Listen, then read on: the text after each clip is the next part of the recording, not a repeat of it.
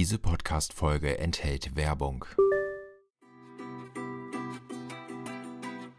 Enjoy and Travel. Der Reise-, Kultur- und Food-Podcast aus dem Norden.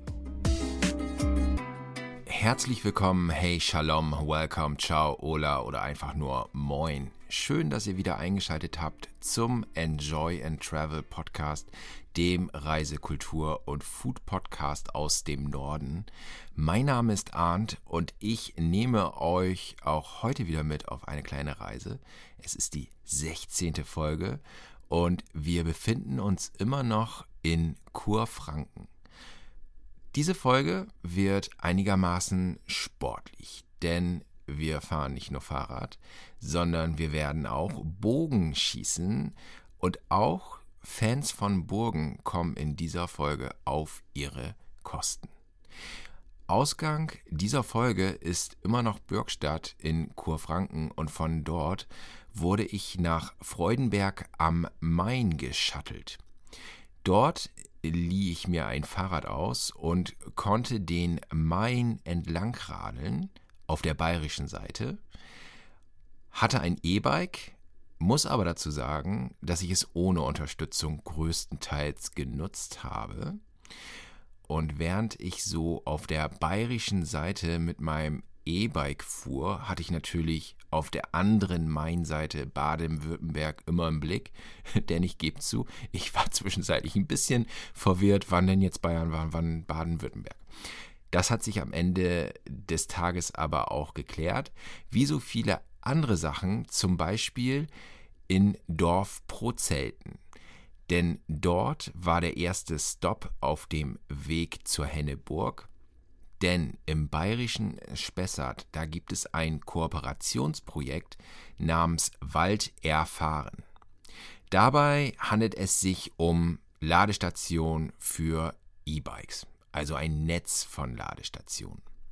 Vor Ort, da war Lena Bartler von der Kommunalen Allianz Südspessart, wo sie als Allianzmanagerin für dieses Projekt Wald erfahren zuständig ist.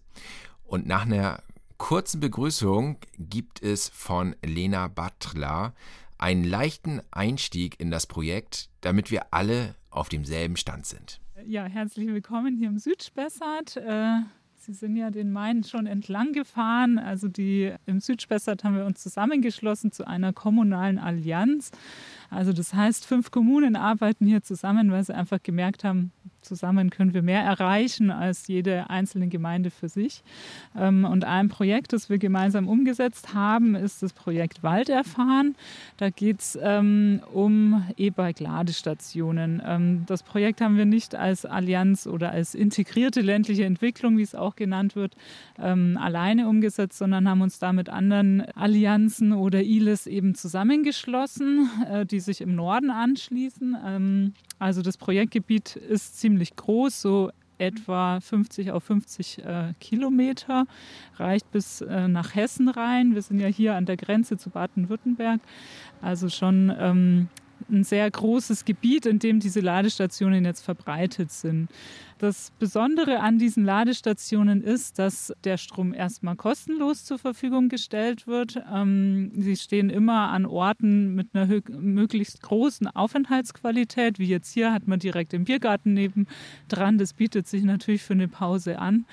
Die Ladestation lädt schneller, als man das mit diesem üblichen Heimladegerät kennt. Ähm, also man sagt immer so, in einer Stunde kann man, ist der Akku so weit voll, dass man ganz, ganz weit wieder weiterfahren kann. Und man fragt sich jetzt vielleicht, wenn man so am Main entlang fährt, ja, wozu brauche ich denn da so viele Ladestationen? Wir haben insgesamt fast 100 Ladestationen errichtet. Es ist halt wie mit den normalen Tankstellen auch, es gibt halt Sicherheit. Also sicher tankt man nicht äh, mit dem Auto auch an jeder Tankstelle, aber es ist schon gut zu wissen, dass man äh, immer in Reichweite noch eine Ladestation oder eine Tankstelle eben hat. Ja, das System ist eigentlich relativ einfach. Ähm, man hat ein Ladekabel, das man sich entweder selber kaufen kann oder auch an Verleihstationen ausleihen kann. Ähm, die sind dann immer an der Ladestation auch angegeben. Wir haben aber auch eine Karte auf der Homepage, wo man genau sehen kann, wo sind die Stationen, wo sind die Verleihorte, welche Kabel bekomme ich da. Weil es ist leider so, ähm, für einen Bosch-Akku brauche ich auch das Bosch-Kabel. Also das ist noch, es gibt noch kein Universalkabel. Und dann äh, stecke ich eigentlich nur das Kabel unten an den Akku an. Also der Akku bleibt auch am Rad. Bei den meisten ist es ja jetzt bei den neueren Modellen auch so, dass der Akku dann schon fest im Rad verbaut ist. Da stecke ich einfach das Kabel an, stecke es an die Station an und das war's schon. Dann wird der Akku aufgeladen. Das klingt für mich nach einem sehr guten Plan und einem sehr guten Projekt. Gerade dieser Punkt der Ladesicherheit, also man fährt und weiß, dass man in regelmäßigen Abständen eine Ladesäule hat, finde ich besonders gut. Jetzt könnte ich mir vorstellen, dass so ein Projekt bestimmt irgendwelche Preise gewonnen hat oder ausgezeichnet wurde. Ja, wir haben für das Projekt äh, wurden wir schon ausgezeichnet vom ADAC und vom ADFC ähm, weil es einfach äh, diese Größenordnung, dass wir eine flächendeckende Ladeinfrastruktur geschaffen haben, das ist schon das Besondere an dem System. Und äh, ein großer Vorteil ist auch noch, dass ich eben dieses Heimladegerät nicht mehr brauche.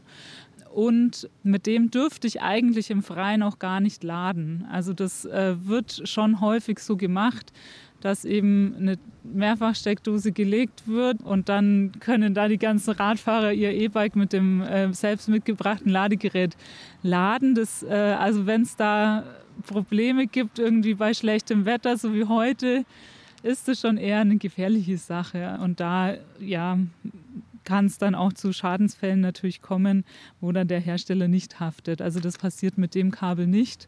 Das kann bei jeder Witterung eben verwendet werden an den E-Bike-Ladestationen von Wald erfahren, gibt es natürlich Routen und Hinweise, wo man entlangfahren könnte.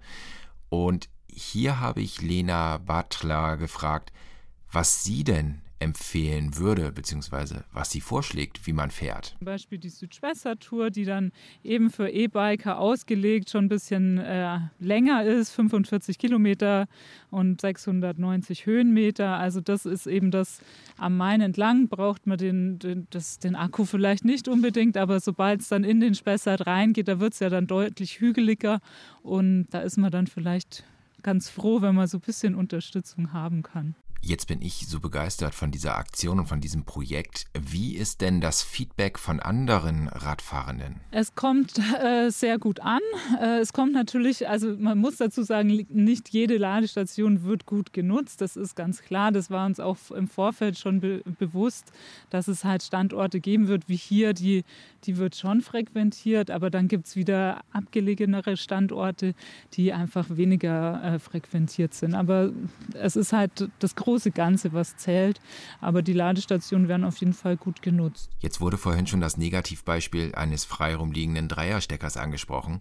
Wie sieht es denn an den Wald-Erfahren-Ladestationen aus? Wie viele Fahrräder können dort zeitgleich geladen werden? Das ist unterschiedlich. Also jetzt hier sieht man, sind auf der einen Seite zwei, ich glaube auf der anderen auch nochmal zwei.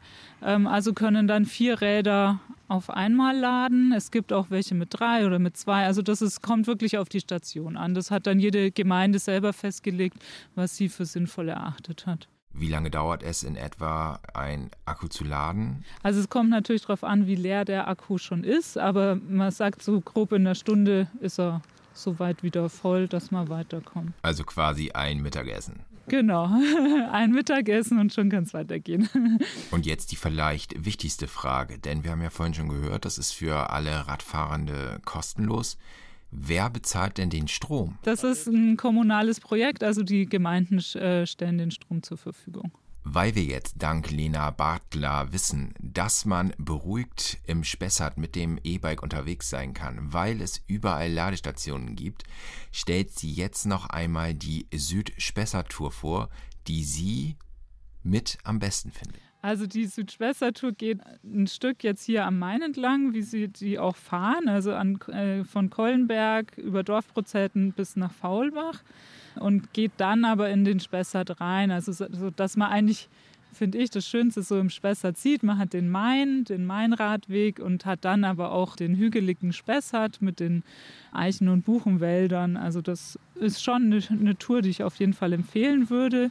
Die ist eben 45 Kilometer lang ähm, und ja, je nachdem, wie schnell man fährt, je nachdem, wie oft man einkehrt, weiß nicht, wie lange man dann braucht. Drei, drei Stunden, ja. Vielen Dank an Lena Bartler von der Kommunalen Allianz Südspessart, wo sie als Allianzmanagerin das Projekt Walderfahren betreut und dafür zuständig ist. Und wenn ihr noch weitere Infos haben möchtet, dann geht doch einfach auf die Homepage.